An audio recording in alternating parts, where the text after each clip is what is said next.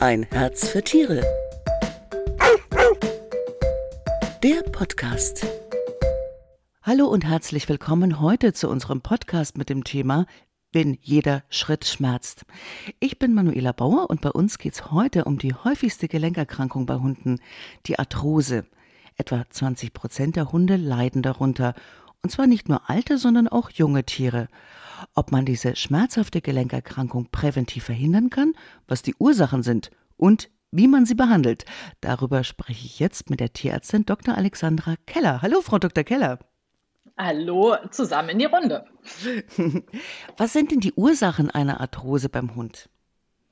Ja, also die Ursachen, es gibt verschiedene Faktoren tatsächlich, die als Ursache da in Frage kommen. Und zwar ähm, kann es einfach sein, dass es schon angeboren ist, beziehungsweise so die Anlage dafür angeboren ist, weil es doch immer wieder Hunde gibt mit gewissen Fehlstellungen ne? in den Gelenken, in den Gliedmaßen, im Rücken. Und dann, wenn man irgendwo einen besonderen mechanischen Stress auf einem Gelenk hat, dann kann es passieren, dass da sich über die Zeit dann auch eine Arthrose entwickelt.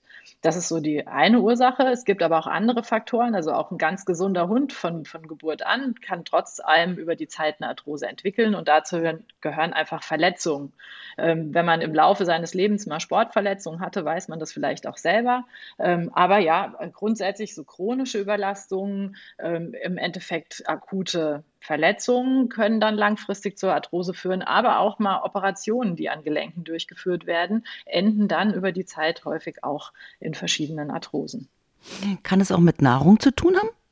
Kann definitiv auch mit Ernährung zu tun mhm. haben. Ein großer Faktor mit Sicherheit auch grundsätzlich das Übergewicht, aber halt auch ein bisschen fehl ausgerichtete Ernährung. Wobei wir heutzutage ja doch häufig schon ganz gut versorgt werden. Es gibt ein, im, im, Futtermittelmarkt für die Tiere ein extrem breites Spektrum mit hochwertigem Futter, ähm, verschiedene Fütterungsmethoden, angefangen von ja, Trockenfutter, Feuchtfutter, selbstgekocht bis zum Barfen, ist darauf ausgerichtet, dass die Gesundheit optimal versorgt wird bei den Hunden. Hm. Und gibt es denn bestimmte Hunderassen, die besonders ähm, prädestiniert sind, eine Arthrose zu entwickeln? Ja, also das weiß man, also genetisch bedingt einfach auch. Da gehören einige Rassen dazu, die sehr häufig vertreten sind bei den ähm, Tierbesitzern. Das sind zum Beispiel alle Retriever, die doch ähm, ja, mit einer großen Anzahl eine hohe Wurfanzahl haben und häufig als Familien, aber auch als Sporthund eingesetzt werden. Die Schäferhunde neigen dazu, ähm, aber auch andere Rassen wie Berner Sennenhund oder auch Mischlinge. Also man ist nicht vorgefeit, wenn man sich jetzt einen Mischling holt und denkt, oh, super, der ist jetzt total gesund. Ähm, wie gesagt, da spielen diese verschiedenen Faktoren, die ich am Anfang gesagt habe, einfach eine Rolle. Wenn es irgendwo Gelenke gibt, die nicht ganz ideal ausgebildet sind, wenn es ähm, ja, mechanische Ursachen gibt, Unfälle gibt, dann können auch die Hunde dazu neigen. Und man sieht auch manchmal, manche Hunde neigen, also ein einzelner Hund neigt mehr dazu. Andere haben Fehlstellungen und entwickeln über die Jahre gar keine Arthrose. Und bei anderen sieht man nur leichte Abweichungen. Und ja, da passiert es auch, dass da Arthrose passiert. Und auch manchmal haben Hunde in ganz vielen Gelenken Arthrose und manchmal nur in einem. Also das ist sehr unterschiedlich tatsächlich. Mhm. Und ähm, warum wird denn die Arthrose oft so spät erst erkannt?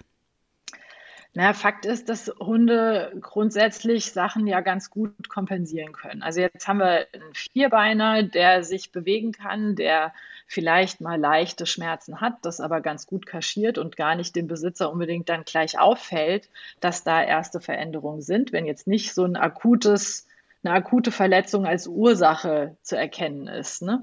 Und mhm. dann ist es häufig so, dass wir wirklich bei den Hunden erst mit sieben, acht Jahren, das ist eigentlich so ein ganz typisches Alter, wo die Hunde bei uns in der orthopädischen Praxis vorgestellt werden, ähm, auf einmal wirklich Probleme haben mit dem Laufen, mit dem Aufstehen, Verhaltensänderungen zeigen. Also so die ersten Anzeichen von ja, der Hund hat eventuell doch chronische Schmerzen. Die sind dann wirklich schon immer ja, mittelalt bis älter und äh, dann sieht man schon häufig wirklich massive Veränderungen in den einzelnen Gelenken. Mm, das wäre auch schon meine nächste Frage gewesen. Also man merkt es beim Aufstehen, die tun sich schwer, ne? Und ja, haben vielleicht auch beim Spazierengehen plötzlich humpeln sie ein bisschen hinterher, ne? Ja, genau, die werden so ein bisschen langsamer, sind nicht mehr so motiviert, laufen vielleicht nicht mehr vor. Äh, eine Ursache oder eine Sache kann auch sein, sie springen nicht mehr ins Auto. Oder was ich häufig höre, ist so, naja, früher hat der Hund immer im ersten Stock im Schlafzimmer mitgeschlafen. Das macht sie jetzt so seit zwei, drei Jahren nicht mehr. Also wollen nicht mehr so gerne Treppen laufen. Mhm. Die fangen dann, also eigentlich fällt gerade bei diesen schleichenden Geschichten, ne, fällt so eine gewisse Verhaltensänderung auf, die man dann halt wenn man halt den Hund dann untersucht, natürlich abfragt ne, als Tierarzt und wo man dann hellhörig wird und sagt, okay, vielleicht ist das nicht einfach nur, weil er gemütlich ist und jetzt acht Jahre alt ist, sondern vielleicht ist dem halt irgendwo eine, eine Arthrose, eine Schmerzursache zugrunde gelegt. Schränkt denn so eine Arthrose die Lebensqualität ähm, sehr ein, sage ich jetzt mal? Oder, naja, sage ich mal, wenn er die Treppen jetzt mal nicht hochkommt, könnte man ja ihm mit so einer Hilfe äh, äh, unterstützen oder man trägt ihn sogar hoch, wenn er nicht äh, so schwer ist, ja. Oder wo schränkt die Arthrose den Hund noch ein? Naja, also grundsätzlich muss man schon sagen, dass Arthrose mit Schmerzen verbunden ist. Ne? Es ist eine chronische Erkrankung. Es ist nicht umzukehren. Also es ist nicht so, dass wir, wenn wir eine Arthrose entwickelt haben, dass wir sagen können, okay, wir machen jetzt irgendwas und dann ist das alles wieder gut. Ähm, und mit ist nicht machbar. Also man kann man kann es vielleicht stoppen, Nein. aber man kann es nicht. Genau. Ja, okay. Also eine, eine, Arthrose ist eine chronische Erkrankung, die nicht heilbar ist eigentlich. Ne? Also das ist wirklich mhm. eine Sache, mit der man dann leben muss. Und man kann das immer, wenn man das therapiert, modulieren. Man kann auch den Verlauf aufhalten und deswegen ist es wichtig, das eigentlich so früh wie möglich zu erkennen, weil dann kann man im Prinzip so diese ja, Degeneration nennt man das, ne? so dieses schleichende mhm. Fortschreiten mhm. dieser Erkrankung einfach verlangsamen. Man kann es nicht komplett aufhalten und man wird ähm, es auch auf gar keinen Fall heilen können. Und verbunden mit den Schmerzen sind natürlich dann halt eben eine eingeschränkte Beweglichkeit ne? und unter Umständen eine eingeschränkte Lebensfreude und Lebensqualität. Und das ist natürlich dann ein Punkt, wo man sagt, okay, da müssen wir einhaken. Ne? Das sollten wir ähm, definitiv verbessern. Das sind ja. wir unseren Hunden schuldig. Ja, und wenn ich jetzt merke, er tut sich schwer, irgendwie, was tut denn dem Tier mit Arthrose gut und äh, was tut ihm nicht gut? Das heißt, worauf sollte ich achten? Sollte ich dann wirklich die Treppen hochtragen, ins Auto reinheben? Wo kann ich den Hund denn da noch unterstützen? Nein, also grundsätzlich ist es so, eigentlich ist für, eine, für so eine chronische Form der Gelenksveränderung Bewegung grundsätzlich erstmal gut. Okay, ja, also okay. es, ist, es ist nicht so, dass wenn wir jetzt eine Arthrose haben, sagen müssen, okay, der Hund gehört auf die Couch und eigentlich soll er mhm. überhaupt nichts mehr machen. Ganz im Gegenteil. Wie bei Bandscheibenvorfall, jetzt sage ich jetzt mal, genau, weiß ich aus eigener akuten, Erfahrung. Genau, also bei einer akuten Verletzung, also wenn wir einen Bandscheibenvorfall mhm. haben, wenn wir akuten Bänderriss haben oder irgendwie was, dann sollte man ja erstmal schonen.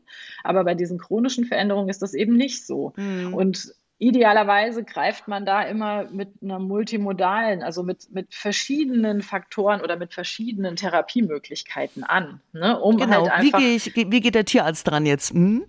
Also es ist so, dass wenn wir die Hunde untersuchen in der Praxis und eben die Arthrose diagnostizieren können, ist es erstmal wichtig, eine genaue Diagnose zu stellen. Also nicht einfach nur so eine Verdachtsding, ah, ich glaube, es ist vielleicht Arthrose, sondern man kann dann natürlich mit weiterer führender Diagnostik wie Röntgenbilder, Ultraschalluntersuchungen, CT-MRT genaue Diagnosen stellen. Und dann ist es so, dass man dann halt einfach auf vier, verschiedenen Therapien aufbauen sollte. Also das eine wird mit Sicherheit eine Schmerztherapie und entzündungslindernde Therapie sein, wenn wir eben eben eine relativ akute Form haben. Äh, es gehört dann aber auch eine Physiotherapie dazu, die im Prinzip so diese einzelnen Gelenke und so den Gesamtbewegungsapparat behandelt und die Beweglichkeit grundsätzlich wieder verbessert. Es gehört eine adäquate Bewegung dazu, das heißt angemessene Spaziergänge, angemessene ähm, Bewegung für den einzelnen Hund. Und da kommt es auch so ein bisschen drauf an. Also es ist schon möglich, dass ein Hund mit Arthrose auch noch Sport richtig treibt. Ne? Mhm. Ähm, das kommt immer so ein bisschen drauf an, wie stark sind jetzt eben die Symptome. Und, und die Schmerzen.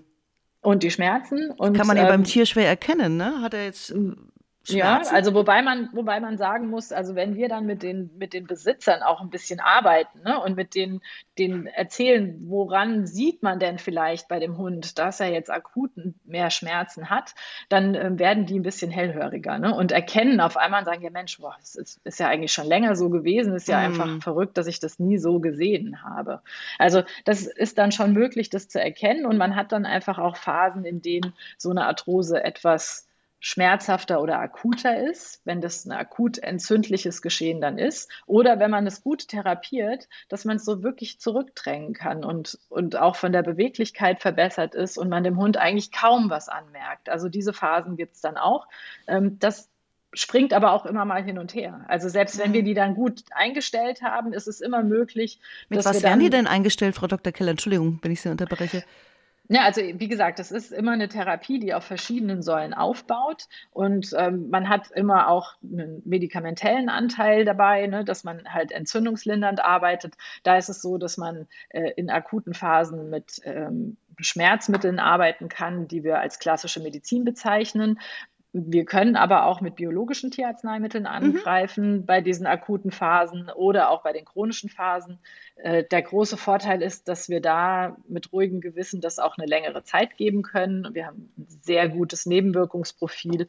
Und wenn ich da zum Beispiel an Produkte wie Traumel denke, bei akuten Schmerzen, ähm, wirkt das einfach auch nachweislich entzündungslindernd, schmerzlindernd, abschwellend. Und dadurch habe ich halt einfach eine Möglichkeit, ohne jetzt wirklich die Organe extrem zu belasten ne, und keine größeren ähm, Nebenwirkungen zu sehen, dass man das halt einsetzen kann. Ja, okay, wird das ähm, äh, eingenommen, Trommel? Weil ich kenne das jetzt aus der Humanmedizin, also äh, dass, ich, mhm. dass man sich sowas, dass man sich damit eincremt. Das ist beim Hund wahrscheinlich eher weniger ja. der Fall wegen also dem Fell, das oder? Tatsächlich, ja, das gibt es tatsächlich aber auch. Also wir haben auch das Gel oder auch die Creme, die wir nutzen können bei den Hunden. Je nachdem, wenn wir eine akute Verletzung haben, mhm. ist es mhm. unter Umständen auch möglich oder notwendig, dass wir diese Region etwas scheren müssen, dass das Fell weggenommen wird. Dann kann man natürlich wunderbar damit arbeiten. Man kann aber auch bei diesen etwas kurzhaarigeren Rassen das direkt aufs Fell draufschmieren.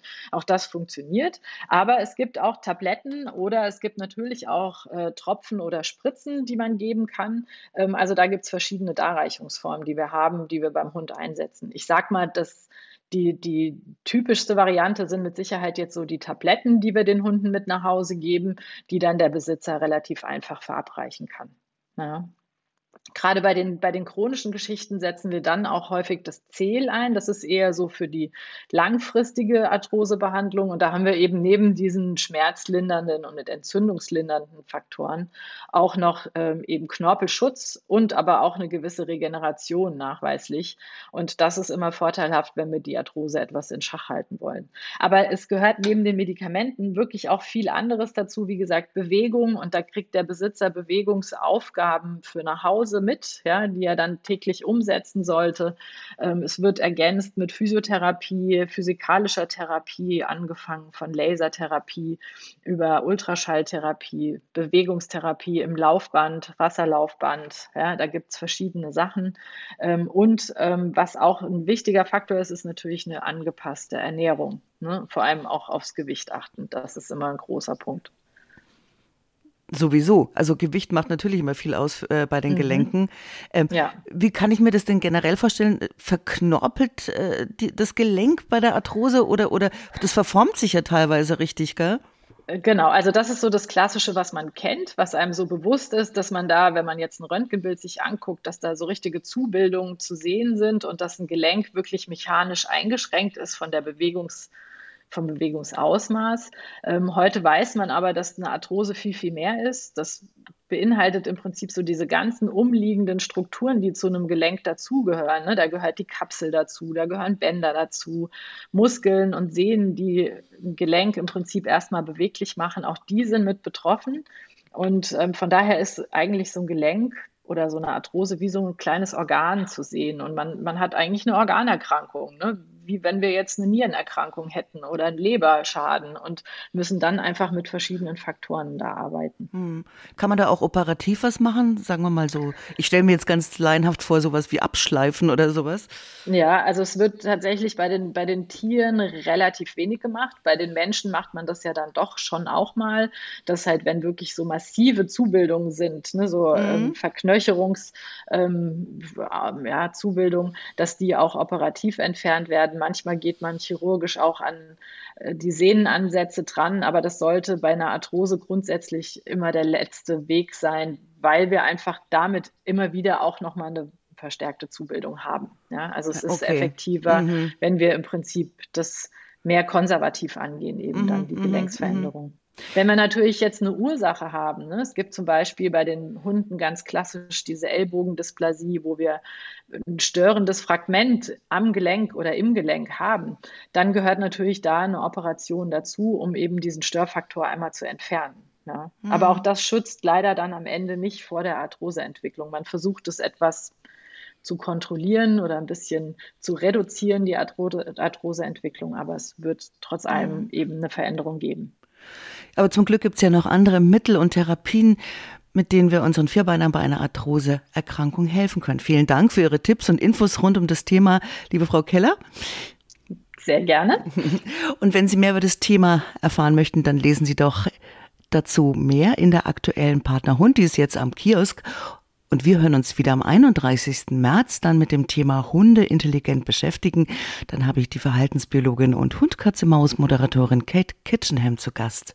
Bis dahin sage ich Ciao und Servus und nochmal vielen Dank, Frau Dr. Keller, fürs Gespräch. Ciao. Tschüss. Ein Herz für Tiere. Der Podcast.